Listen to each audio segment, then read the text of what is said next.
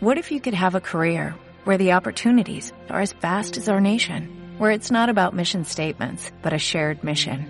At U.S. Customs and Border Protection, we go beyond to protect more than borders, from ship to shore, air to ground, cities to local communities. CBP agents and officers are keeping people safe. Join U.S. Customs and Border Protection and go beyond for something far greater than yourself. Learn more at cbp.gov/careers. Hola cinéfilos, gracias por acompañarnos en este programa especial eh, dedicado al premio Oscar y para hacer gala de esta de esta de este evento que va a suceder en unas en dos semanas aproximadamente es me acompaña Julio López. ¿Qué tal? ¿Cómo, están? Muy bien. Me da gusto volverte a tener aquí desde Joker, que no te... Joker, mira que nos había ido bastante bien y que ahora es la película más nominada a los premios Oscar. Una de las más nominadas y una de las que tenemos, bueno, que tenemos que, sabemos que va a ganar eh, Joaquín Phoenix, pero ahorita vamos a hablar de eso. Y también me acompaña Julio Durán, director de prensa de la Cineteca. Y pues, ¿cómo estás, Julio? Muy bien. ¿Cómo andamos? Me da gusto saludarte de nuevo aquí. Y vamos a tener un tema bastante interesante. Primero, les recuerdo las redes sociales es Oculus, todo el cine en Facebook, Twitter, Instagram, Spotify y también por primera vez hoy estamos transmitiendo en vivo en YouTube, Oculus, todo el cine. Así que denle play, compartan y coméntenos también en vivo en las dos plataformas y les vamos a responder en ese momento. Y vamos a ir a, ahorita con alguna otra cosa o ya nos vamos de... Ok, perfecto.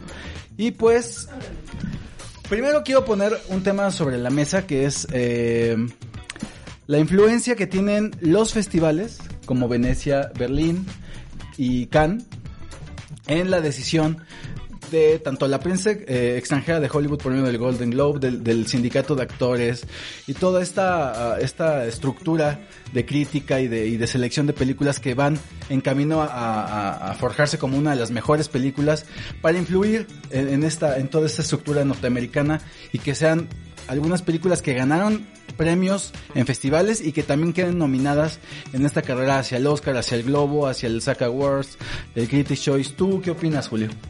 Eh, bueno, sobre López. Él es el Jules.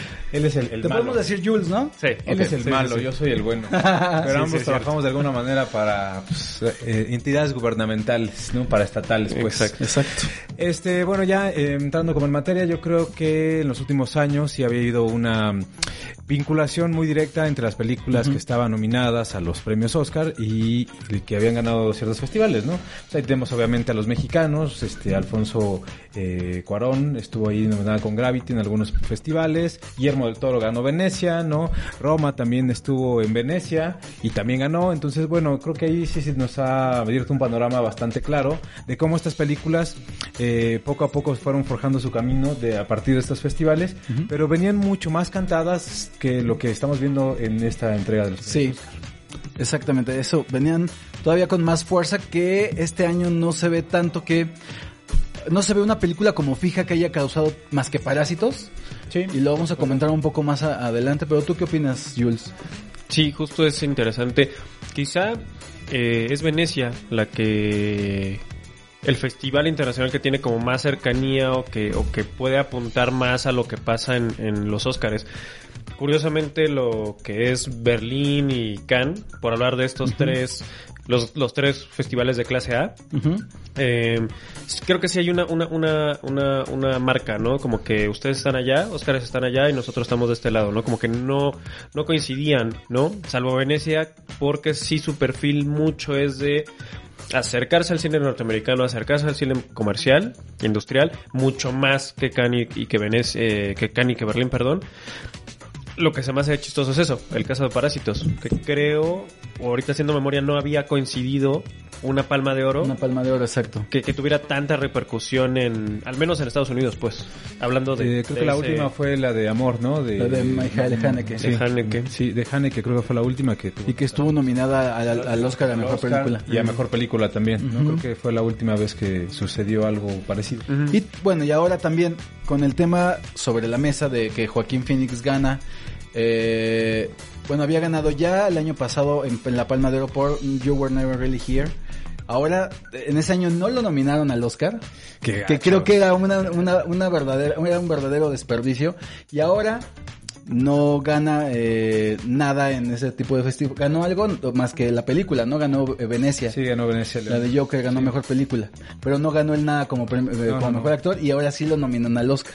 Entonces ahí se me hace como una, como un juego que de pronto me da a notar que el Oscar no toma en cuenta tanto los festivales y de pronto sí, con, sí considera el criterio del festival como tal. Pero ¿tú qué opinas respecto a, a este a este juego de actores que están nominados y que ganan palmas de oro y que de pronto están nominados al Oscar o ganan el, ganan el Globo? No sé, ¿tú qué opinas? Es que sí creo que es un poquito este juego, tal cual, como dices, ¿no? Es un juego de, de ver quién marca la pauta, ¿no? O sea, sí, sí me queda, bueno, quizás pensar con demasiada malicia, pero sí creo que va por ahí ¿Quieres como hablar de Yalitza? Tú no me, tú no me, no, no, no, no. No, es que sí, sí creo que existe esta cosa de, ah, ok, tú lo premiaste, pero tú no me vas a decir a mí a quién premiar. Por más este can que seas, Sí, por exacto. más Berlín que seas, yo, yo voy a marcar, ¿no? Para dónde va eh, el, el tren, ¿no? Eh, sí siento que al menos yo creo que desde Hollywood hacia el resto de festivales, hacia, digo que a final de cuentas los Oscars no es un festival, ¿no? También eso, es- eso hay que dejarlo muy Eso es claro. muy importante. Pero sí creo que es eso, es, es marcar una pauta. ¿Por qué? Porque los Oscars funcionan de una manera muy específica. No son el premio ni el más importante ni el más nada. Simplemente los gringos saben hacer algo muy bien y es hacer marketing sí. y, y saben muy nar- saben narrar muy bien algo que, que nos va a mover, ¿sabes? El Y- premio más glamuroso. Exacto, sí, sí, sí, Sí. ¿no? O sea, y creo que va por ahí, ¿no? O sea, a lo mejor yo no tengo, es, yo Hollywood no tengo este, a los mejores jurados al mismo tiempo, ¿no? Pero yo voy a marcar, ¿no? La tendencia. Y yo les voy a decir a quién tienen que ver, ¿no? Que sí creo que puede ir por ahí. Sí, creo que mencionaste algo que es muy importante, ¿no? Es que los festivales funcionan muy diferente a cómo se premian en Hollywood, ¿no? Es decir, en los festivales hay un conjunto de jurados que son 10, ¿no? O, o el número que sea, pero es un número reducido comparado con la pers- las personas que están votando por el Oscar, Sí. ¿no? Este, hay muchos mexicanos votando por el Oscar incluso, ¿no? Entonces, desde ese punto de vista, pues obviamente siempre se van a disparar mucho este, las premiaciones, ¿no? Eh, creo que el sistema es tanto democrático eh, eh, como está manejado el Oscar, pero pues también responde a muchos otros intereses, ¿no? Este, en el caso de, de, de Leonardo DiCaprio, ¿no? ¿Cuántas veces lo nominaron? Y hasta hace muy pocos años le entregaron el el Oscar. Oscar. Entonces, sí, siempre es un albur, pero creo que en esta ocasión, este, pues ya el sindicato de, de actores le entregó el, el- su premio a, a Phoenix, ¿no? Entonces creo que ya va mucho más encarrilado Sí. a que eh, este, en esta edición se lo lleve. Ya es más probable que se lo lleve que, no, que, que en otras ocasiones con otros actores. Pero creo que la industria norteamericana, y tanto la prensa como el, el, el, el Critics' Choice Award y la y la el sindicato de actores obedece propiamente a la misma industria norteamericana. Creo Claro. que se influencian más entre ellos que realmente tomar la influencia de otros festivales como Cannes, Berlín y, y Venecia. Creo que ellos, cuando hay una tendencia de que René Zellweger gana el SAG, gana el Critics y gana otro premio, eh, seguramente va a ganar el Oscar, ¿no? Sí, pero seguramente no le van a dar el Ariel si participara acá. Eso sí pasaría. Eso sí pasaría. Y un poquito también como que les da un poquito de miedo de no, de, de llevar la contraria, ¿no? O sea, Sí. parece que, que si ya ganó este, este y este premio es como, ay no, pues cómo no se lo vamos a dar, ¿no? También pareciera que va para allá. Esa, esa Sí, onda es- siempre es sucede raro, eso, siempre ¿no? sucede eso, ¿no? Pero, o sea, hablando como de los, los gremios y sus premios, ¿no? Que por ahí, este, Sergio Raúl López tiene un buen texto sobre una revista que tiene que ver justo con todo eso, ¿no? Este, ¿Cómo se llama el texto? Es una, es de la revista, la revista Toma que ya no Ah, existe, pero todavía la pueden encontrar y así se llamaba ese, ese número, se llamaba Los gremios y sus premios. Y entonces también, por ejemplo, y hablando justo como de México, ¿no? Y de, de pronto cómo pueden funcionar las premiaciones en diferentes festivales Ok. y galardones. Este, pues de pronto encuentras a un cineasta como Michel Franco, ¿no? Que gana en Cannes, ¿no? Y que aquí, pues a veces ni lo nominan a los Ariel, ¿no? Y que sus películas tampoco son tomadas en cuenta para luego competir por el Oscar, ¿no? O luego nominan, nominaban a una película mexicana para competir por el Oscar y luego era la, peor, la perdedora en los premios Ariel, unas cosas así, ¿no? Y entonces sucede eso con algunas premiaciones, ¿no? No siempre tienen que seguir una lógica. ¿no? Pero en este caso creo que hay muchas, muchas categorías que Sí. ya están casi dadas, ¿no? Sí, que ya están muy cantadas. Bueno, la industria de cinematográfica mexicana, en, en particular el IMCINE, como que vive en una burbuja extraña que no se da cuenta luego de las influencias del exterior y pasa lo que tú dices, ¿no? Que a un Michel Franco no le hacen caso con un con una película como Las hijas de Abril o Chronic o ese tipo de películas Sí, claro. que son como muy menospreciadas en Y, algún y- y caso. qué bueno, siempre la academia mexicana, eh, como que le. Las que manda al Goya y, a- y al Oscar, como que le apunta a lo que creen que va a ganar o a lo Que que, tiene posibilidades, posibilidades, ¿no? ¿no? No, no tanto como, ah, ok, consideramos que esta tiene ciertos valores para, ¿no? Sí. Es otro también tema. es un... Es un tema muy Sí, espinoso. espinoso y también complicado, porque para entender el criterio de tanto de los críticos dentro de cada uno de los premios, tanto de Critics como del SAG, como de... Pues es, es, es muy, muy complicado, o sea, es, y es un tema muy, muy abierto, ¿no? Globos de Oro. Eh, nos dio una sorpresa bastante, no sé si... Pues sí, como que yo cuando vi la eh, que ganó 1917 como mejor película y luego también mejor director, dije, pero no la hemos visto, ¿no? Ajá, ¿Tú qué reacción tuviste ante esa Sí, claro, por supuesto. Es que más bien sucede un poco lo que hablamos al principio, que nadie eh, este, había visto la película y en realidad eh, pues lo que habíamos visto que era Joker, ¿no? Y las otras películas que estaban hace una vez en Hollywood, por ejemplo, pues nos parecían que estaba muy bien. Se hablaba, había hablado muy poco de Sam Mendes en 1917 y de pronto es la película del que gana y todo el mundo, ah, sí, no sé qué, llega a México y todo el mundo empieza a tener opiniones pues a lo mejor de validación hacia la película, ¿no? Yo sigo que tiene, sigo pensando que tiene. ¿Qué opinas de 1917? Pues mira, la, la película siempre es, es una película muy bien hecha, ¿no? Con una cinematografía impecable, ¿no? Con una historia muy sencilla, ¿no? Que pudo haberse contado de diferente manera. Aquí el, el gran este mérito de la película es todo lo que le ponen alrededor, todo el artificio que hay alrededor, es decir, la cinematografía es impresionante, eh, la película está este cargada de música todo el tiempo, las actuaciones son sobrias pero son buenas, pero ya cuando le das una segunda vuelta, una tercera vuelta, Cansa. todo eso se cae, Sí. ¿no? O sea, yo he visto tres veces Parásitos y 1917 que ya la vi dos veces, la segunda vez me pareció, mm, pues dije, ah, pues está bien, ¿no? Pero la primera vez me emocionó muchísimo, comía y comía palomitas, ¿no? Es una película que está, yo creo, diseñada para eso, para pasártela bien, ¿no? Y es un final hasta cierto punto bonito, ¿no? Es una película que, pues, yo creo que tiene todas las posibilidades de ganar, eso sí, ¿no?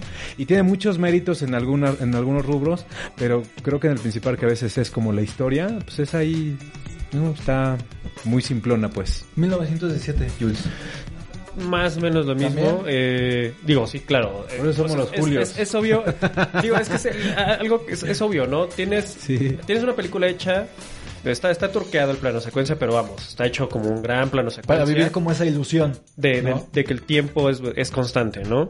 Sí, eh, ¿qué implica eso, no? Coreografar actores, técnicos, eh, extras, efectos visuales, efectos de cámara, o sea, no es, no, no es cualquier cosa, ¿no? La- Sí, sí, claro. o sea, es obvio que hay un trabajo muy fuerte detrás, pero sí, coincido con, con mi tocayo y es simple, es muy, a mí me, me, me pareció muy plana, ya justo, ya cuando la empiezas a pensar dices, claro, sí es emocionante y todo lo que quieras, pero sales de la sala y es como, ya, a, a lo que sigue, ¿no?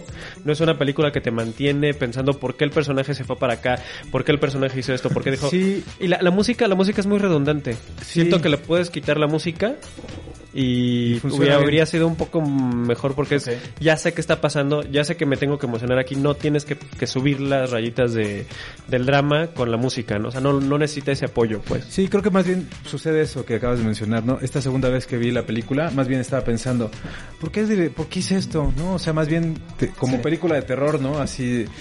Pues, Sí, ya hay- notaste como que hay piezas cosas- hay cosas gratuitas, Las incongruencias ¿no? de Ajá. pronto, ¿no? Que Sí, las ves a la primera dices, pero bueno, te la estás pasando, también dices que, Ajá. ah, le voy a dejar pasar, ¿no? Pero la segunda vez ya te, te hace más ruido. Sí. Como la música. Me pasó lo mismo precisamente y cuando salí de ver 1917 creo que te vi a ti saliendo de la sala Ah, sí, sí. y que todos opinaban de que no, la película, la mejor película y yo que como, quería como que asimilar la, la peli y me contagiaron, dije sí, sí está muy buena. La segunda vez que la vi empecé a ver cosas tal cual. Esto no, esto no me hace match, esto no me, no me cuadra.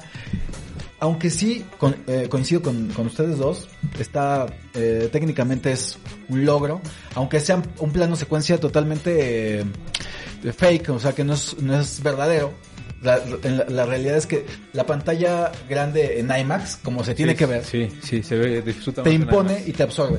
Sí, ¿no? claro. Entonces, eso es lo importante que la- lo que tiene 1917 es que es una película que se tiene que ver en el cine. Sí, Y eso es lo que creo que parte eh, premia la Academia, que es una película totalmente cinematográfica, que a, a- a reserva de lo que ustedes digan, con Parásitos, la puedes ver tanto en el cine, la disfrutas, pero también la puedes ver en tu casa y la disfrutas de igual manera. Sí, sí, no, claro, sí, por supuesto, no te digo yo, Parásito lo he visto mucho. Este, además, he de decir que desde hace años este me gusta el trabajo de Bong Joon-ho, ¿no? Entonces también quienes han seguido sus películas anteriores, sus primeros trabajos como El huésped, de pronto hay hay guiños a ese cine, ¿no? Con el que empezó este estas tomas es- a ese cine coreano, este medio underground, ¿no? Y también medio estrafalario, donde salen lagartijas gigantes en tiempos eh, pues atómicos, ¿no? Este es muy padre y lo puedes ver reflejado en, cuando los personajes en algún momento de la, de la película, digo por los que no la han visto, bajan un sótano y empiezan a verse las luces verdes y ves ese- esos Claro, ambientes. claro. Entonces dices, ah, órale, está padre que este director no haya perdido de pronto esa manera de hacer cine, ¿no? Este, Es interesante lo que dices y eh, tengo ahí unas, unas eh, cosas que platicar con ustedes dos respecto a Parásitos, porque ellos dos les gusta mucho Parásitos, a mí no tanto, pero vamos a ir a, un corte y vamos a seguir hablando de el Oscar, Globos de Oro y nuestras eh, proyecciones o nuestras eh, preferencias para ganar eh, los, los mayores premios y las, y las mejores ternas, actor, actriz, repartos ambos, película extranjera y película. Entonces, no se vayan, esto es Oculus Todo el Cine, regresamos. Gracias por continuar con nosotros aquí en Oculus Todo el Cine. Vamos a seguir hablando de Oscar, Globos de Oro y vamos a dar nuestras proyecciones respecto a estos premios para mejor película, director, actor, de reparto, de película extranjera. Pero vamos a tocar el tema rápidamente de Globos de Oro para Ah, sí, Sebastián Amor a segunda vista. Ahorita platicamos de esa película. Eva, eh, René Zellweger, Judy, mejor actriz Globo, Cho- Critics Choice. ¿Cómo se ves? lo va a llevar. Sí, es ¿Te una- gustó Judy? Me gustó ella. La película tiene sus cosas. De por sí nunca me han gustado demasiado los musicales, ¿no? Pero no es ella... tanto musical, ¿o sí? Sí, no, no es tanto, pero tiene sus, sus intervenciones, claro. ¿no? Este, ella está espectacular, ¿no? E- e incluso cuando yo empecé a ver la película, ya hace algunos meses atrás, ni siquiera me había dado cuenta que era ella, ¿no? De pronto dices, esa mujer es la que sale en... Oh, ¿no? Entonces, la verdad es que me dejó sorprendido. Lo hace muy bien, lo hace espectacular. Ella es la película y merece llevarse el premio Oscar. Yo también estoy de acuerdo, pero ¿tú qué opinas, Jules? No lo he visto, la verdad. no, pero, pero sí, pues ya está cantado. O sea, sí, no, no, todavía no veo Judy. Pero también son las películas que les gusta, que le gusta a la Academia Exacto. Gringa. No es biopic, es un personaje que es de su industria. Pero aparte, Como dices, hay un tiene su ondita de musical, de la- del que eso les encanta. También es como de, ah, mira, es que no se, pa- se pa- es, pero no se parece. Entonces, co- como este sacrificio del actor de, voy a quitar mi cara para dársela a la película. O voy a bajar les- 28 les, kilos. encanta, sí. Sí. O subirlos. O subirlos. subirlos. Pero, Sí. el, pero el bajar de peso le, quedó bien, ¿no? Se ve, sí se ve otra persona, eso sí. Sí, sí, sí. A mí también me gustó muchísimo Judy. ¿Qué pasó? Ok. Judy también me gustó muchísimo René Zellweger. Eh, creo que también se lo va a llevar y muy, muy, muy merecido. Pero una gran sorpresa para esta temporada de premios es que es Netflix. Ese sí es un tema grande y amplio y del que hay que dedicarle su tiempo. Sí, claro. Porque, bueno, ¿tiene cuántas películas? ¿Ocho nominadas? ¿No nueve? No sé. Entre cortometrajes eh, y películas de animación. Sí, tiene muchas y lo que ha generado Netflix es tiene 24 nominaciones, ¿no? Este, más que cualquiera de los estudios que ahora está participando, algo que se va a ir repitiendo, pero es algo muy muy muy chistoso lo que sucede con Netflix en esta edición, por lo menos en la parte de documentales y de animaciones, ¿no? Que eh, por primera vez eh, hay películas de otros lugares, ¿no? Por ejemplo, en documental siempre casi eran puros documentales gringos, ¿no? Sí. Aquí hay de diferentes partes y eso se está celebrando. Incluso estuvo uno mexicano ahí producido por una ficción que era el de Familia de Medianoche que al final que llegó De al los paramédicos, ¿no? Ajá, que llegó al shortlist y que finalmente este pues no quedó entre los cinco seleccionados, pero bueno, este tenía muchas opciones Netflix ahí metidas, ¿no? Este está este eh, al filo de la, de la democracia, me parece, filo de ¿no? la democracia. Es de, de Brasil. Y, y, en, y en general, pues es, me parece que es algo saludable para una Sí, creo que también. que se divers- diversifiquen las, las opciones, ¿no? Y también que el público pueda ver estas películas a tan solo un clic, ¿no? Klaus me parece una película espectacular, ¿no? Este me la- no la La había visto, la española. La, la vi en Netflix, ¿no? es, la vi hace unos, me gustó muchísimo, ¿no? Este la disfruté mucho, este ya no era Navidad, pero le dije a mi sobrina, vamos a verla de nuevo, ¿no? Porque tienes que ver esta historia reinventada de Santa Claus, ¿no? Este y, y la otra película Perdí mi cuerpo. Ay, Perdí mi cuerpo, que es excelente. Que es una película, eh, sí, también es muy diferente, pero es una peli- producción francesa, ¿no? Entonces creo que Netflix está marcando una pauta que en los próximos años se va a exacerbar con los demás estudios, es decir, HBO, ¿no? Claro, y, y aparte está haciendo como un... eh, está empujando a la misma industria a expandir el horizonte. Tan solo hace menos de dos años estaba la, la- la- el problema entre Cannes, entre Pedro Almodóvar, que si el cine este tiene que ver en el cine, si las películas de Netflix pueden ser nominadas a premios de festivales y a premios de Oscar. Pues ahora estamos viendo que sí, ¿no?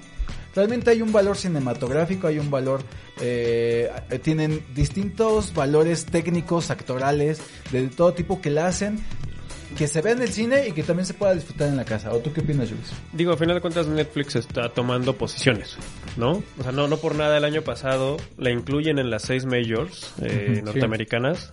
O sea, ya es evidente que es una, no, no, ya no hay, no hay, no hay marcha atrás, pues, no, no, no, no, va- no vamos a llegar al momento en el que, chin, nos equivocamos, sabes que Netflix no nos gustas, vete, no, o sea, no, no va a pasar.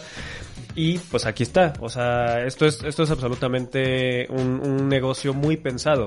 O sea, Netflix llegó a ganar todo, todo, todo lo que pueda, Sí. ¿no? O sea, sí, sí es una toma de, de, de- de posiciones que me parece interesante qué es lo que va a producir, qué es lo que ya estamos viendo. O sea, Sí, ya estamos viendo claro. que lo que dice lo que dice mi tocayo, o sea, sí está diversificando las producciones. Eh, y es- es- eso me parece positivo, ¿no? Me parece positivo que, que, que podamos tener un abanico de producciones de, ajá, Francia, digamos, ya, ya John Monjo estuvo en estuvo con Okja en algún momento En- eh, que, tam- que también por ahí por ahí empezó el, el, el, digamos la polémica porque él porque él, él- dijo quiero With Stories. Sí.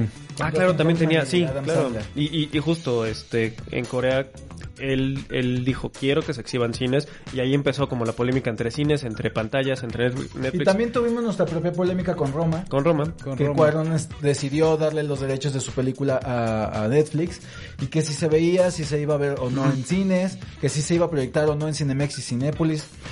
Al fin y al cabo se proyectó directamente en un circuito muy, eh, digamos que alternativo, alternativo. pero también es muy amplio. O sea, Sí. Claro. cines alternativos en México hay un, un Sí. titipuchal, ¿no? Abrió sí, un sí. poco el camino para otro tipo de películas que están retomando justo esta vereda que se fueron abriendo. Unas se han cerrado, unos caminos se cerraron. Pero bueno, ahí está Netflix. Eh, Netflix entró al juego de los Oscars, si no me recuerdo, en 2014. En 2014. Este, en poquitos años, ¿no? Juntó unas 12 nominaciones y hoy con solo esta, ¿no? Ya las duplicó. Entonces, eh, creo que también Netflix va a ser eh, el estudio, ¿no? Eh, el gran perdedor de la noche. Sí, también. Este, eso también Con es muy cierto. Y... Es muy, es muy cierto, pero creo que la, la intención es estar, ¿no? Por, por lo menos ahorita estar, ¿no? Se veía muy complicado que replicara el éxito que tuvo Roma. Este, Sí, lo veo muy difícil, ¿eh? pero, eh, pero ahí está, ¿no? Otra vez está presente con un montón de producciones. Creo que no se va a llevar gran cosa. Ni siquiera cosa. Martin Scorsese. Que es una di- pena, digo, porque por- no por la, la película en sí de El Irlandés, que te les voy a preguntar su opinión al respecto, creo que es una pena que la película del Irlandés está siendo eh, no menospreciada porque es una muy buena producción cinematográfica, pero hay mejores producciones este año, ¿no? O sea, no superiores en técnica ni por el director Sí. que es, sino porque la gente le está proporcionando mayor atención a, a Parásitos, a Mujercitas de Greta Gerwig, a Jojo Rabbit de, de Taika. Entonces, creo que eh, Scorsese es el más conservador de esta de toda esta maquinaria en este año, ¿no? O sea, todo todo es muy- Bueno, como más Taika- la, vanguardista. la de Taika Waititi me parece muy conservadora. Claro, pero, ya, ya lo dije. pero Y- Taika y- es más irreverente que Scorsese. o sea, No, y 1917 también es una película menos. conservadora, Sí. ¿no? O sea, Ah. no, pues, me, me recordó al principio esta película de Jamás llegarán a viejos de Peter Jackson, Oh, sí. que es increíble también, ¿no? O sea, es una película que no le fue tan bien el año pasado y que, Pero que es este, impresionante, que sea, es impresionante. sí, sí, Digo, sí, si sí. les gustó 1917, Váyanse a ver a es- Peter Jackson, sí. váyanse a ver a. Peter Jackson. Súper sí.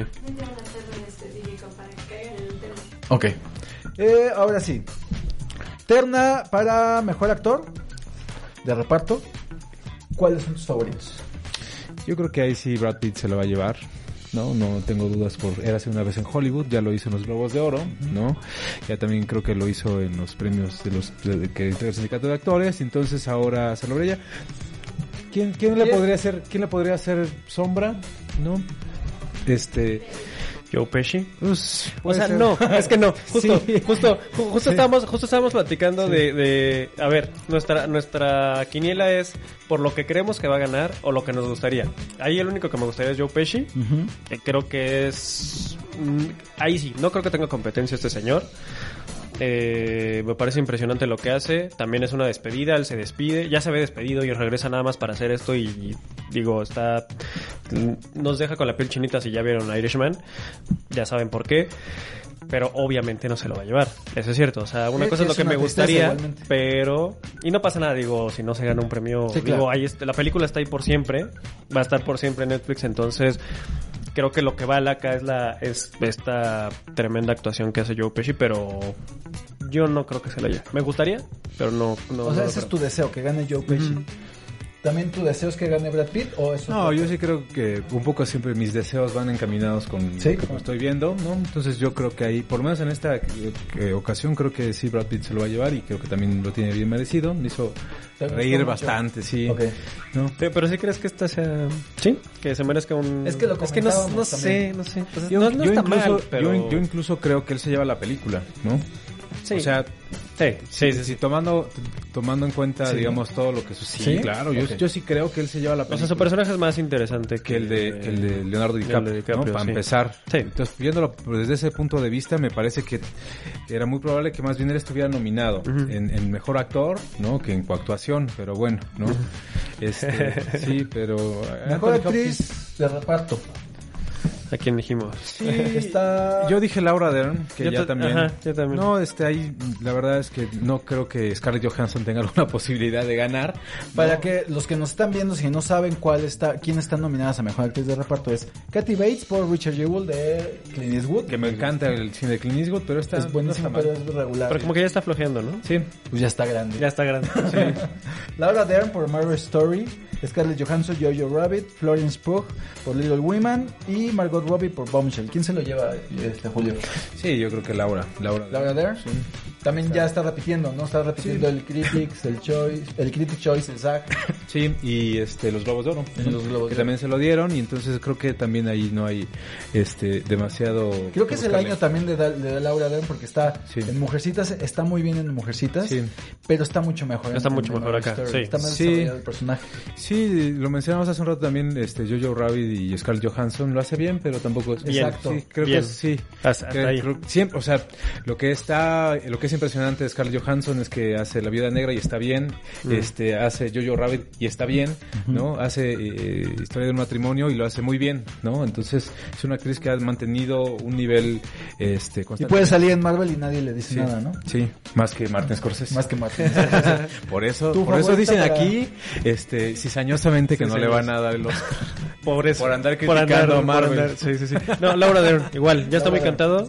Es increíble. Justo al- algo que me sorprende de, de ciertos actores eh, nominados es que se transforman, ¿no? Eh, cómo se mueve, cómo habla. Digo, no, por- ju- justo si vemos las dos películas en las en la que la podemos ver ahorita, Mujercitas y Historia de un matrimonio, son dos personas absolutamente distintas. Y eso da cuenta de una carrera que o sea que no es de ahorita no es una carrera que ya trae atrás esta señora con David Lynch por nada más por mencionar un director.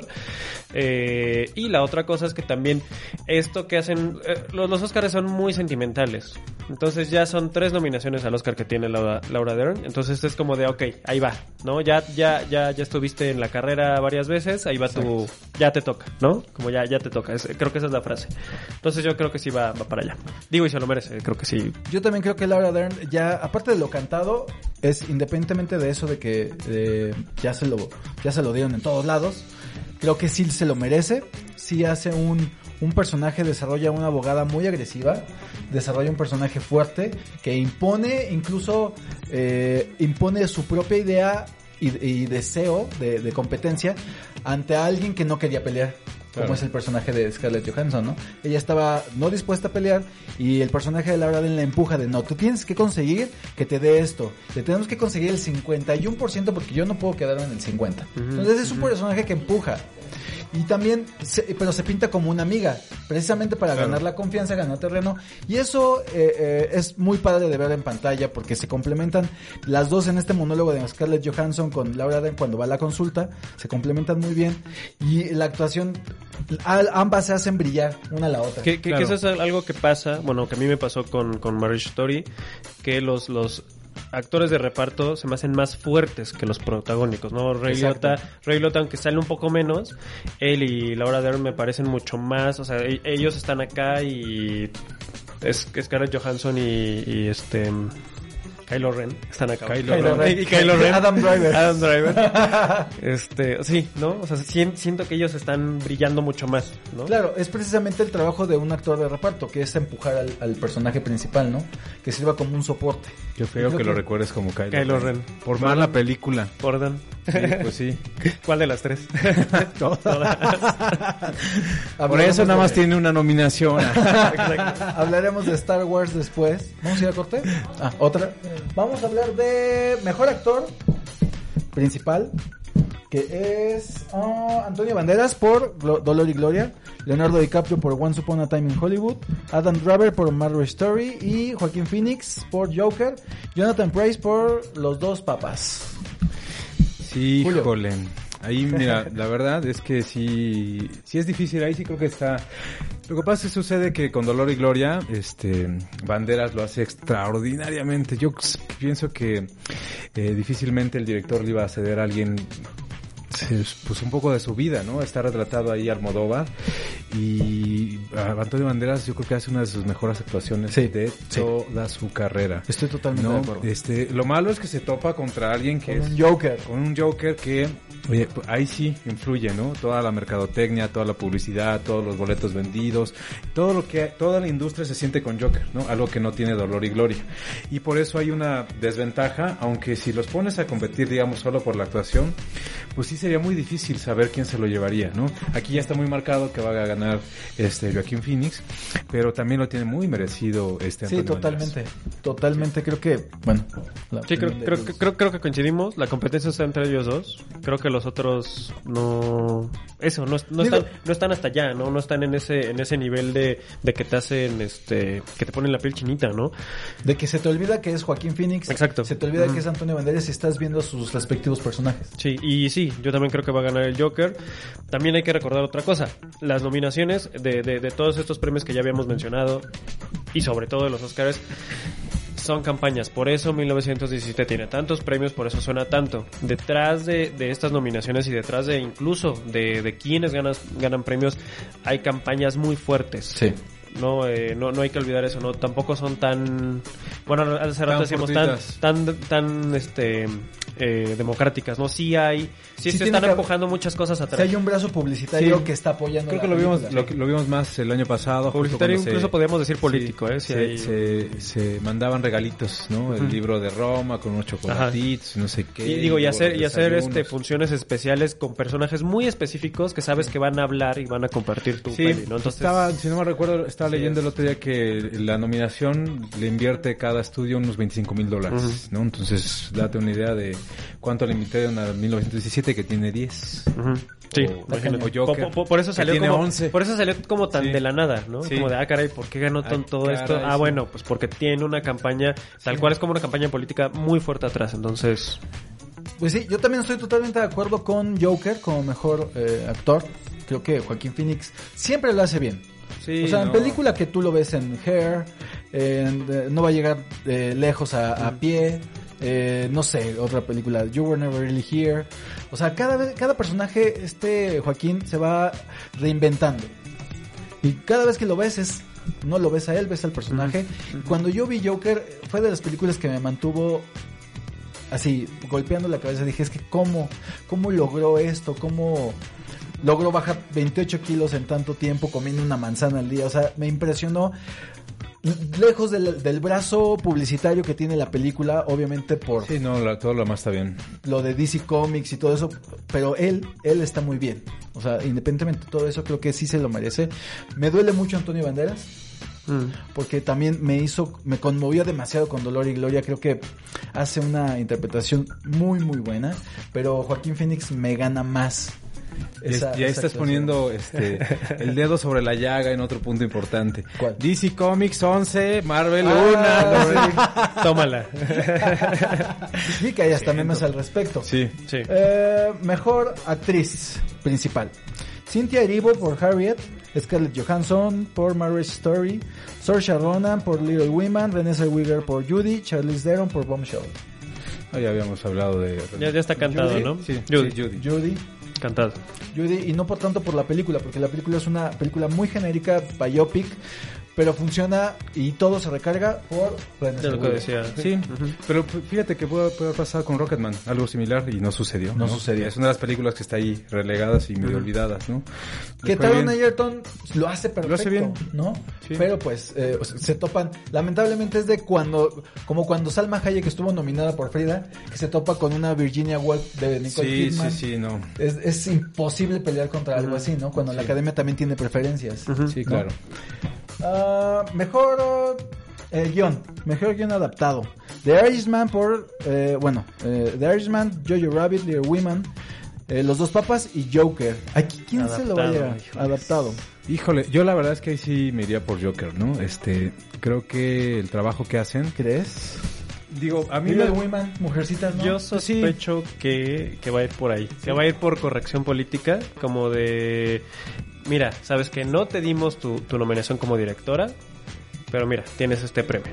Yo creo que va a ir por ahí. ¿Tú crees? Como- también, otra cosa, les encanta, re- a, la, a la academia les encanta repartir, ¿no? Sí, y claro. quedar bien y decir, ok, mira, sí estoy, sí, sí soy de los buenos. Sí soy democrático. ajá, entonces mira, va para allá.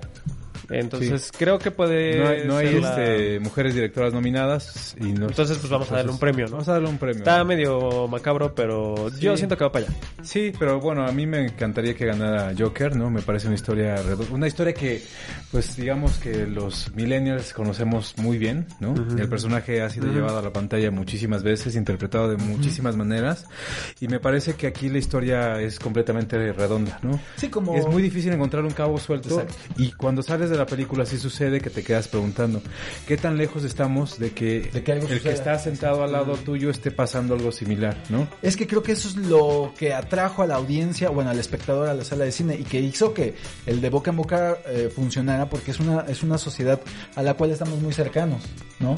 Vemos una violencia a la cual México está muy, muy relacionado.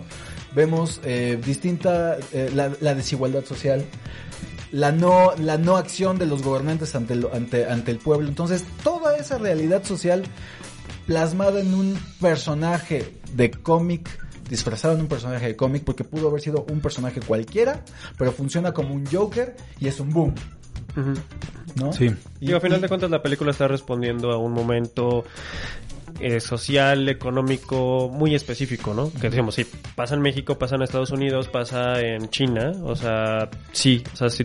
Eso es lo interesante, que justo el guion eh, sí está respondiendo a, a inquietudes internacionales, ¿no? Eh, ahí, ahí me gusta más a mí, pero es gusto personal, me gusta más Irishman, ¿no? Cómo resolver una historia, un- una biografía extensísima y que tenga y que mantenga un ritmo de principio a fin. O sea, a Exacto. nivel, o sea, eso, a nivel a pesar de que dura tres horas y media. a nivel estructura me Sí, a mí pero me pudo haber sorprende. sido una miniserie capitulada. No sé. No, ajá, ju- justo, justo no sé si, si la cosa de la miniserie funciona. No la he visto en, no la he visto en partes, la me la he echado de corrido, pero, Yo también. pero bueno, yo creo que se la, La vimos digo, en Los Cabos. Sí. Y yo se lo dije a uno del productor, a Gastón Pavlovich, y dije, o sea, a lo mejor pudo haber funcionado. Porque yo dudo que una persona, este, que la ve en Netflix, se la viente corrido. muy complicado. Pues, una película- Es lo que le comentaba Mm, sí. yo a Jules, que cuando la vi en el cine funcionó perfecto. Pero las veces que lo he intentado ver en Netflix, se me, le pongo pausa, voy a algunas cosas, regreso, le pongo play, le vuelvo a poner pausa. O sea, no la termino de ver. Ah, Ahí, ahí vienen los contras de, de- de Netflix, ¿no? Estamos hablando de sí, nos da diver- cierta diversidad, pero viene ese otro lado, ¿no? Que también ocurre, ¿no? Que, y, y que, y que no, no creo que solo pase en una película tan larga. Yo creo que pasa en, casi Pasa en, en cual- todo. en cualquier Sí. peli pueden ser media hora. Y igual, pasa. Se rompe ese, ese encanto, ¿no? Claro. Sí, un poco Netflix también, o cualquier plataforma digital Sí, se convierte claro. en, en, digamos, en lo, en lo que ves mientras estás haciendo otra, Otra cosa. ¿no? Si me Entonces, hago el quehacer, Ajá. plancho la ropa, no sé, ¿no? Digo, mucha gente ve así las series, ¿no? Se echa una serie completa en un día, mientras Hace todo comida. lo demás. Ajá. todo un amo de casa acá. Mejor guion original. Ah, director. Ok, perfecto. Martín Scorsese por The Irishman. Quentin Tarantino, Once Upon a Time. Eh, bon Joon-ho por Parasite. Sam Mendes por 1917. Y Todd Phillips por Joker. Tú... Híjole, sí, ahí sí, no, a mi pensar siempre eh, va más con Bon Joon-ho, me parece que se lo merece mucho más, aunque Sam Mendes, como ya lo dijimos, no, es un director que hizo con una pequeña anécdota una película extraordinaria y eso también tiene muchísimo mérito, como ya lo decía el buen Jules, no, este, pues todo lo que hay atrás de la película es simplemente espectacular, no, es como ya lo, el término no es mío, es del maestro Jorge Ayala Blanco que decía el surtido invisible, ¿no? ¿no? El surcido invisible de que tiene la película, ¿no? De ligar varios planos secuencia sin que se note demasiado, ¿no? O sea, quien tiene un ojo más o menos avispado podría darse Te cuenta. das cuenta en dónde están. que ¿no? dónde están, ¿no? Mm. Pero que no, este, la película funciona muy bien, ¿no? Y me parece que eh, justo aquellas eh, personas que están acostumbradas a, al corte, corte, corte, corte, corte, que nos tienen acostumbrado las películas de, de- de superhéroes o de acción o de cualquier otra cosa, pues aquí se pueden dar el tiempo de observar un poco más la acción, ¿no? Eso es lo que interesante de la película, que de pronto, a pesar de que no es una gran historia, cada secuencia es épica, ¿no? Cada secuencia tiene su desarrollo, llega a un, a un clímax y luego su desenlace. Y otra vez empieza eso, y todo el tiempo está así, sí, sube y baja. Y eso es lo que es realmente interesante de la película. Entonces creo que Sam Mendes pues también lo tiene bastante bien Tu deseo es Bon Joon-ho. Bon pero va a ganar Sam Mendes Yo por creo que va- 1917. sí, ¿Tú sí, qué sí. piensas? Coincido. ¿Tu A mí también me gustaría. Mi deseo sería me Parásitos. todas, ahora resulta Ahora, tenemos mucho más en común de lo que de lo que creemos. que solo el nombre. Ahí, ahí, ahí lo que, ahí lo que me, me preocupa un poquito de... Digo, sí, Sam Méndez por la campaña. O sea, por eso se lo va a llevar, porque trae muchas cosas atrás. ¿No, si- no sientes que es un poco sin alma? O sea, sí, o sea, atrás, lo, lo que hace Sam Méndez no es fácil. No lo hace, y eso sí, no lo hace cualquiera. No, no quiero restarle ningún mérito a Sam Méndez, porque aparte es un buen director. Ha hecho cosas muy finas, muy interesantes. Creo que lo que hace en 1917 es ser un gran técnico. Un gran técnico. Claro. Autor no sé. Ahí sí siento que a la película le falta le falta sal. Pues lo hace, a lo que hace lo hace increíble. Pero hasta ahí. Es un gran técnico. No sé si es un gran autor aquí. Y el coreano me parece que tiene todo, ¿no? Lo, lo decíamos este antes de, de arrancar. Lo que a mí me parece que tiene Parasite es me interesa como parte de una obra completa, ¿no? Sí, como claro. parte de, un- de un, de, un, de un corpus, de un personaje que mantiene sus intereses desde Barking Dog hasta que es su ópera prima hasta Parásitos, ¿no? Eh, que le interesa hablar de clases sociales, que le interesa hablar de crimen, que le interesa hablar de consumo, que le interesa hablar de, de capitalismo, de especismo, de, ¿sabes? Entonces, hasta, hasta de hay identidad, ¿no? Hay sí. un, sí, sí, sí, que es un subtexto que está muy chiquito ahí, ¿no? Pero le dicen, ¿cuál es tu nombre eh, occidental, no? Ajá. Entonces, Ajá. de pronto, eso no, no nos queda como tan claro a nosotros, pero sí, ¿no? De pronto para trabajar en empresas se cambian el nombre, ¿no? Sí, sí, Sí. O cuando salen de, de, de Asia, ¿no? Por. Pero bueno, por ahí Para va. ti es también John Boon-ho, Pero se lo va a llevar pero Sam se lo va a llevar Sí. pa- este Sam Mendes. Aparte es idio- idiosincrasia anglosajona, entonces les encanta a los gringos, les, le encanta la industria, a Hollywood, eh, ahí va a ir, ahí va a ir el Sí. premio. Yo también, bueno, no. Parasite para mí no es tan fuerte en ese aspecto. Para mí creo que me resultó no olvidable porque creo que es una película que tiene su fuerza, tiene su eh, sus personajes muy bien construidos, su situación, pero no me funcionó tanto como a ustedes les funcionó, o sea, no es una película que me dejara pensando. Y 1917 por lo menos la recordé los dos días siguientes. Parasite para mí fue, ah, está buena, pero no es el hit que yo esperaba. pero sí se lo va a llevar definitivamente San Méndez. También estoy de acuerdo totalmente contigo que es más técnico por saber cómo hacer trabajar esta técnica de un de un plano secuencia totalmente falso, pero que funciona muy bien, ¿no? Para tanto gente que no que no va tanto al cine y va a disfrutar la película como el más experimentado que puede decir, esto es una muy buena película, ¿no? Sí. Ahora, mejor película extranjera. Mejor película extranjera, ¿no? ¿Mejor película? Sí. Ok. O extranjera. Eh, no. O extranjera, para seguir con... Parásito. Extranjera. Para- Exacto, para seguir con Parásitos. Sur, Que a ti no te gusta. Sur Corea, obviamente por Parasite. Es, eh, España por Pain and Glory. O Dolor y Gloria. Francia por Los Miserables. que se va a estrenar. Es que se va a estrenar también. Eh, Honeyland, que es eh, Macedonia. Y Polonia por Corpus Christi. Yo de aquí nada más he visto Parasite, Dolor y Gloria. Y los, mis- las demás creo que, no sé, tú... Sí, Honeyland estuvo en Tulum. Estuvo en el Festival de Tulum, ahí se estrenó. Ah, Hugo. Yo sé, yo sé que se iba para mí, Hugo. Amigo, saludos. Saludos, Hugo Corona. Un abrazote. Te estamos, te estamos traicionando en otro sitio. Hay que, hay que hacer un mashup. Un mashup, exactamente. Un crossover, exacto. Eh, ¿Qué estábamos comentando? Ay, Hugo. Así, Chihuahua. este, Honeyland, que la vimos en el Festival de Tulum. Este, pero sí, la otra, las otras películas. Ah, Los Miserables que, que se va a ¿Y estrenar. se va a estrenar apenas? Ah, se va a estrenar. Es- Esa no la he visto todavía. Este, Va a ser el jueves. Lo que Sí, lo vamos a ver. El, jue- el, sí, el jueves. El 30. Sí, Sí, el jueves. Que me invitaron a otra más exclusiva, por eso digo. Uf, Uy. está bien.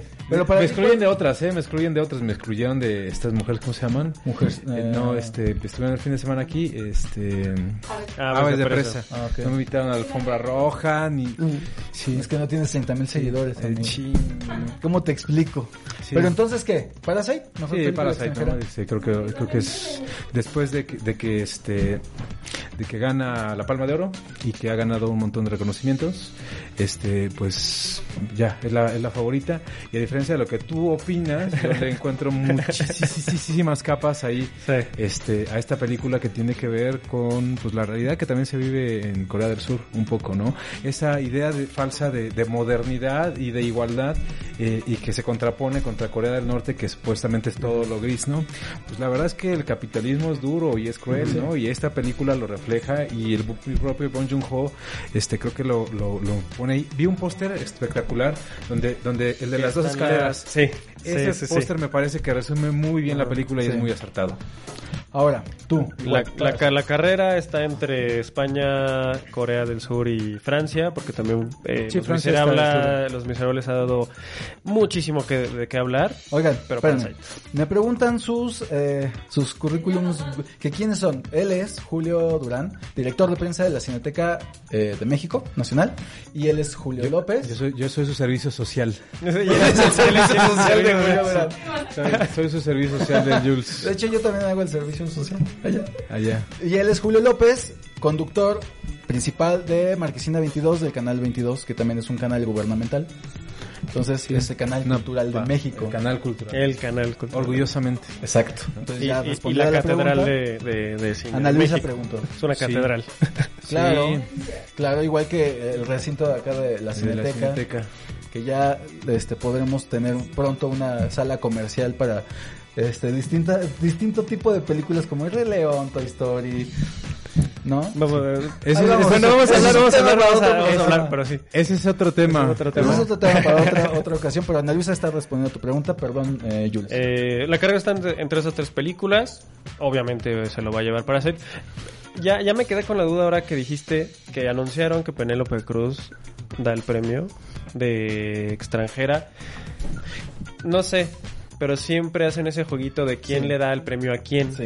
Entonces eso parece que anuncia que se lo lleva Dolor y Gloria. Que, Que tampoco no. estaría nada mal. Pero, pero va a ser Parasite. Le podemos explicar rapidísimo a, la, rapidísimo a la gente que no sepa más o menos el, el ambiente que luego se vive entre las nominaciones y todo eso. Eh, regularmente cuando va a haber, cuando alguien va, una película va a ganar, en, más en película extranjera, va- van a poner al frente al, a un actor que sea del país de la película que va a ganar ese año en película extranjera. Eh, exacto, para que sea bastante emotivo, que lo dé un con nacional y bla, bla, bla. Entonces, nombraron a Penélope Cruz como la principal para poder dar ese premio de mejor película extranjera. Y yo también estoy esperando que suceda lo que parece inevitable, que que Parasite gane, pero que Dolor y Gloria pueda tomar el premio de esta de yo- cuentas, la transmisión de los Oscars, ¿Quién- quién como es? espectáculo, es un drama. Entonces, sí, está, también está pensado que tenga picos. Sí, ¿quién, Ojo. ¿quién se lo dio a, a el año pasado a Alfonso Cuarón? ¿Se acuerdan? No me No, acuerdo. ¿para qué se lo dio? No, pues no sé, por eso les No, pregunto. no me acuerdo. Pero Penélope Cruz y, y- No, no Antonio que- Banderas ya se lo dieron una vez a Almodóvar, así que... Sí. Bueno, por eso te digo, o sea, como que ya me entró la duda. Bueno, o sea, No va a ganar, ya, punto. Yo- Bueno, vamos a hacerlo emocionante, vamos a divertirnos. ¿Ustedes conocen a Rafael Ramírez III? No. Ah, ¿No? sí. ¿Sí? Ah, no, Rafael, no. Ramírez III. No. ¿No? Bueno, les manda... son sí. altos referentes. Sí, ¿cómo Mis respetos Sí. para los Julios. Pa- Parece, parece nombre de taquería. Un, Sí, un abrazo. los Julios. Sí es, sí es una tecla.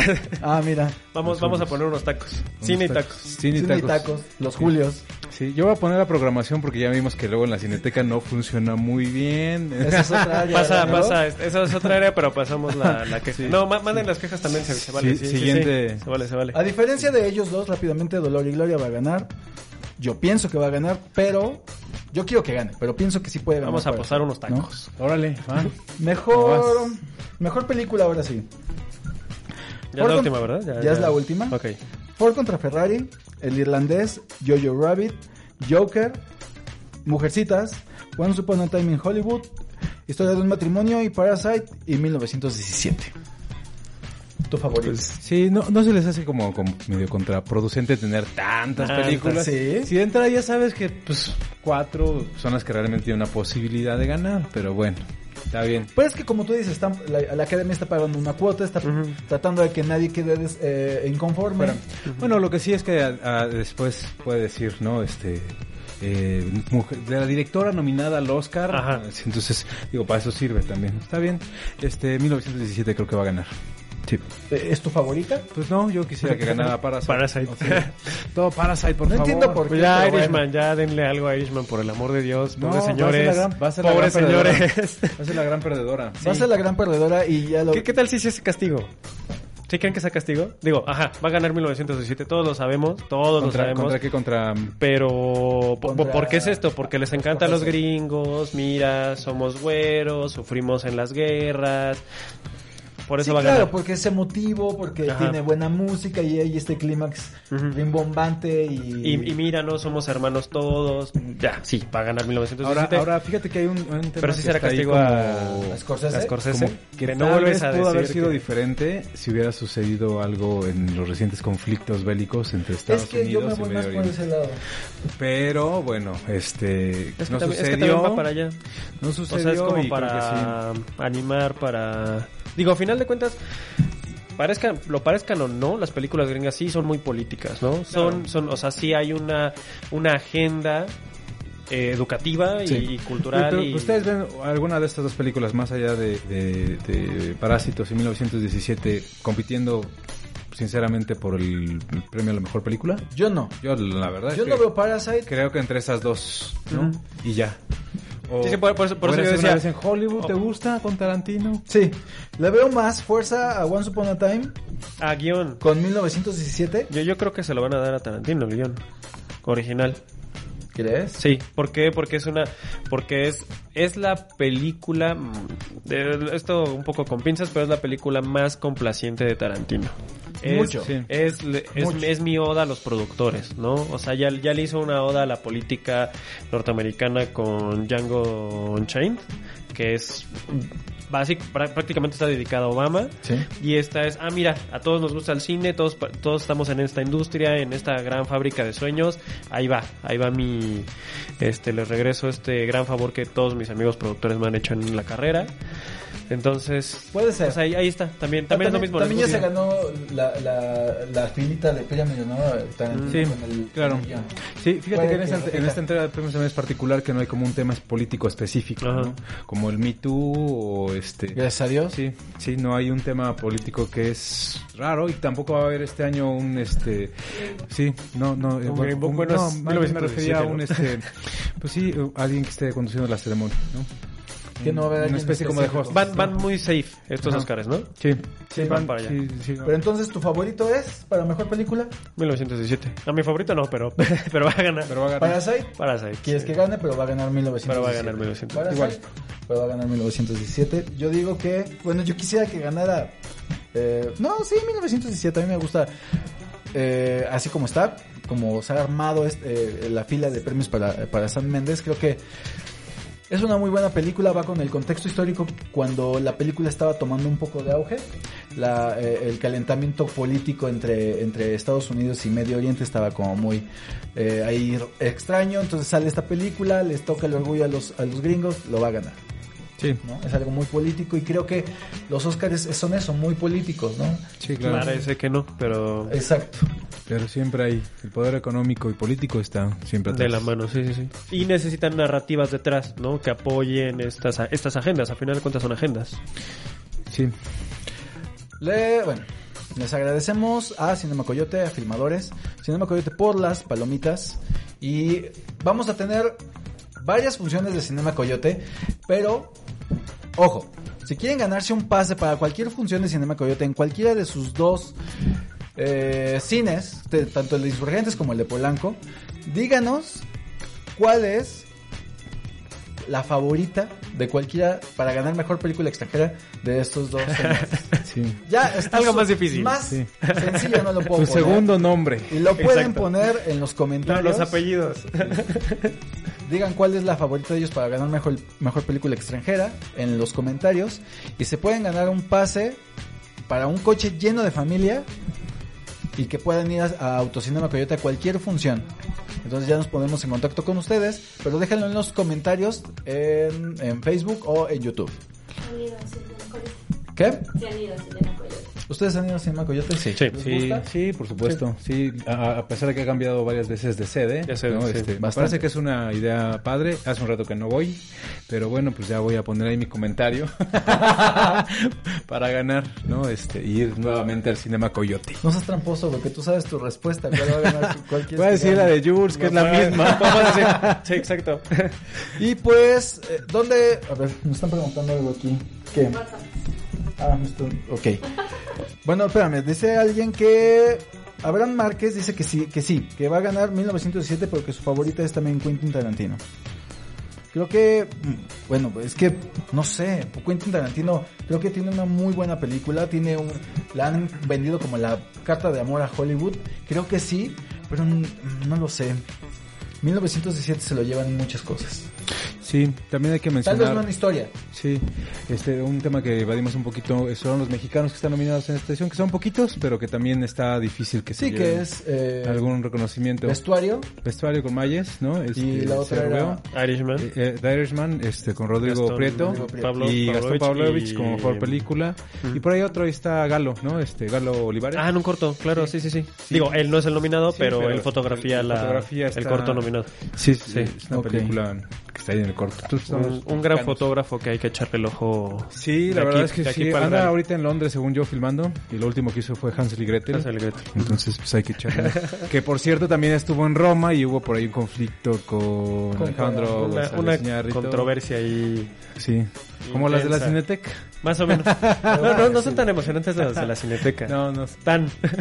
Julio, ¿cómo te encuentran? Jules, ¿cómo te encuentran en las redes sociales para que te puedan contactar, mandar un mensaje por ahí? Como Jules Durán, en Twitter, arroba Jules-Durán. eh, y prácticamente me encuentran igual en casi todos los lugares de la vida.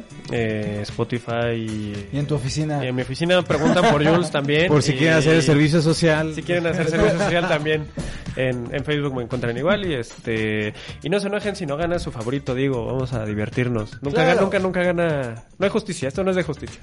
Que el Oscar es precisamente el Super Bowl de los cinéfilos, ¿no? O sea, este domingo es el Super Bowl de los que les gusta el deporte, el otro es Y el que sigue el Super Bowl de nosotros, los que nos gusta bastante el cine. ¿A ti dónde te encuentran? Sí, Julio. en Twitter como Julio YLP, ahí estoy. y en Creo que también en, en Facebook estoy como Julio Jair López Peralta. Todas mis redes sociales Igual.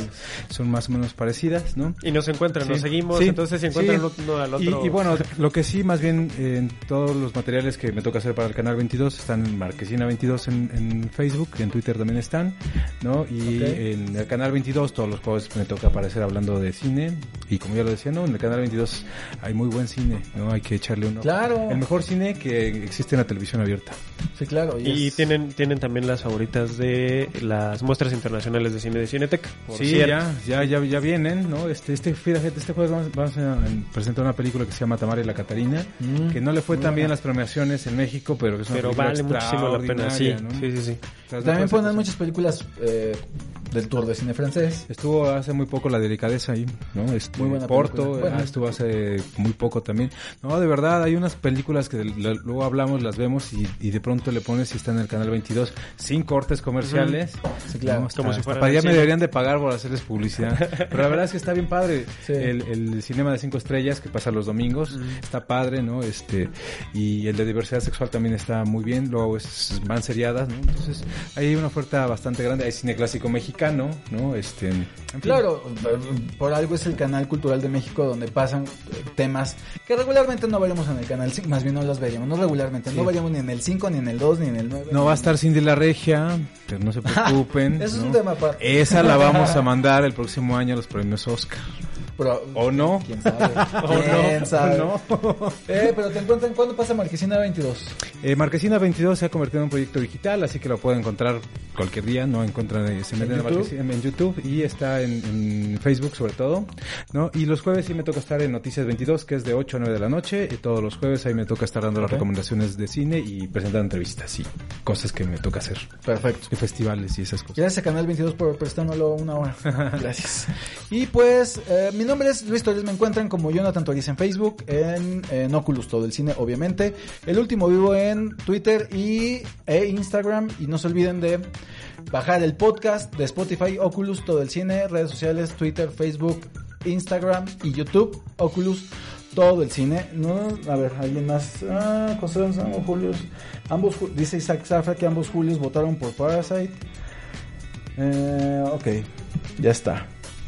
Le agradecemos mucho y es un programa también muy especial porque le agradezco mucho a Kaoru que está atrás de la cámara, que me que no funcionó esta cosa del chicharito que me tocaba oír por acá todas las instrucciones, no funcionó y ella me estuvo ayudando atrás cámara y también ahí está su mano y que es su último programa de Kaoru.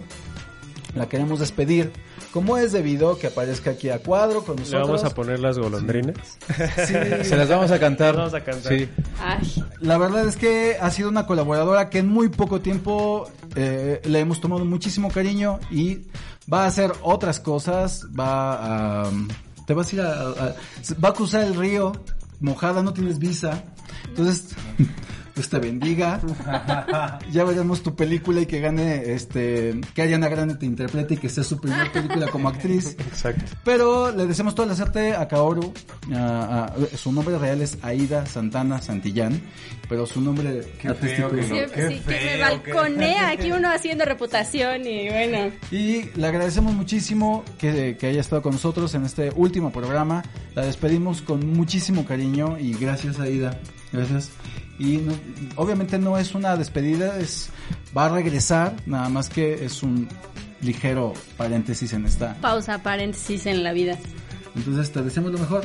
Esperemos que vuelvas prontito y que te tengamos otra vez aquí en Oculus. Y que gracias por toda la colaboración que hiciste con nosotros en prepararnos estos papelitos que ustedes ven. Nos ayuda ella a organizarlos porque yo soy un desmadre. Entonces esto me ayuda. Gracias. No, gracias a ustedes. Ahora sí que voy a jalar esto. Eh, pues gracias a, a Oculus que me dio la oportunidad, que me dio el chance, no solamente de platicar con ellos, sino de platicar con muchos directores, actores, hacer entrevistas, estar aquí haciendo programas, siempre es súper divertido. Y pues sí, bien dicen que me voy a ir un rato y voy a regresar después, espero yo. Digo, si, si la, la fruta sale buena, pues me quedaré allá otro rato, pero por supuesto que si regreso, espero yo me sigan invitando a Oculus Claro. no se pongan sus moños y pues aquí estaré siempre que lo quieran. Y a lo mejor mandar una que otra cápsula para ustedes, ya saben, síganme en mis redes sociales como Kaoru, Raiza, eh, Freaky Punch, ahí estoy en YouTube subiendo este videos a cada rato, este análisis y demás. Pero pues aquí ya no estaré. Un ratito para que me vuelvan a ver aquí en Oculus Poco todo tiempo, el cine. realmente. No se va a tardar nada. Pero de todos modos es agradecerle siempre la colaboración que hizo en este... ¿10 meses? ¿Un año? 10 meses, 11. 11 meses aproximadamente. Entonces, gracias. Y me despido de mi compañero Jules Durán. Gracias, amigo. De nada. Siempre es un placer ustedes. tener a la Cineteca por medio de noche. ti aquí También es su último Sí. día en la Cineteca. También mi último día en Cineteca. Esta cuarta Pero, pero, transformación. pero síganme buscando porque ahí voy a estar. Sí, gracias, amigo. No, gracias, gracias. Eh, a ti, eh, Julio López, gracias por siempre aceptar la invitación de nosotros. gracias por invitarme. Es un honor tenerte aquí y gracias. No por- soy tan serio como me veo en el canal 22. Ah, bueno, ahí tiene, que, ahí tiene que ser serio, pero aquí podemos llevar un poco más de desmadre. Gracias, de verdad. No, gracias por la estar acá. invitación. Espero que no sea la última vez. ¿Están de acuerdo que No, pues cuando quieran. repetirlo? Sí, claro. Creo que los Julios Capaz que Cuando ellos quieran. regresan el día que yo regreso, güey. Entonces, Puede ser, Nunca sí. sabe. Uno nunca Sí, claro. sabe, sí. funciona como Podemos hacer nuestro programa que se llama Óculos con los Julios. Con los Julio. Pero tú sales sobrando. Los Julios en Oculus. Ya ven que ya son alta recomendación, entonces podemos. Bueno, pero ya tiene el contrato el- preparado el producer, ya nada más para que firme. Para firmar. Oculus con los Julios, ya Va. está. Listo. Los Julios en Oculus. suena muy- La verdad sí tiene pegue. Y en la Estoy taquería. que aquí el joven Rafael Ramírez III es uno de los conductores que próximamente va a estrenar su programa aquí en Oculus, que se llama La Caja Negra, el que va a estar los viernes. ¿Casa o caja? La Casa Negra. Casa Negra. Ah, cierto, los viernes. Como Se lo estoy diciendo desde hace rato, hasta ellos sabían la indicación. Pero Perdón. así pasa esto. Perdón, bueno, es un programa en vivo. Eh, bueno, ya. Nos despedimos, ya nos pasamos de la hora. Yo sé que siempre es muy bueno hablar de cine, pero hay que dormir. Mañana hay oficina, mañana hay trabajo. Nos vemos el próximo martes a las 9 de la noche con toda la suerte del mundo para hablar más de cine, más de directores, actores, películas. Y mi nombre es Luis Toriz. Nos vemos. ¿Quién te va a decir qué? Nadie, nadie. Entonces, ah, gracias Luis. Yo me llamo Luis Toriz, nos vemos la próxima semana, martes 9 de la noche, Oculus, todo el cine. Esto es un programa de cinéfilos, para ustedes que también son cinéfilos, nos vemos el martes. Hasta luego. Adiós.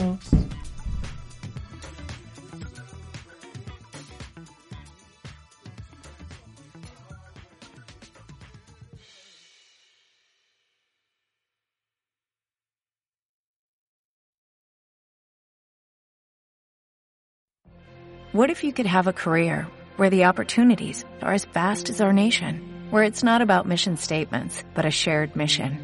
At U.S. Customs and Border Protection, we go beyond to protect more than borders, from ship to shore, air to ground, cities to local communities. CBP agents and officers are keeping people safe. Join U.S. Customs and Border Protection and go beyond for something far greater than yourself. Learn more at cbp.gov/careers.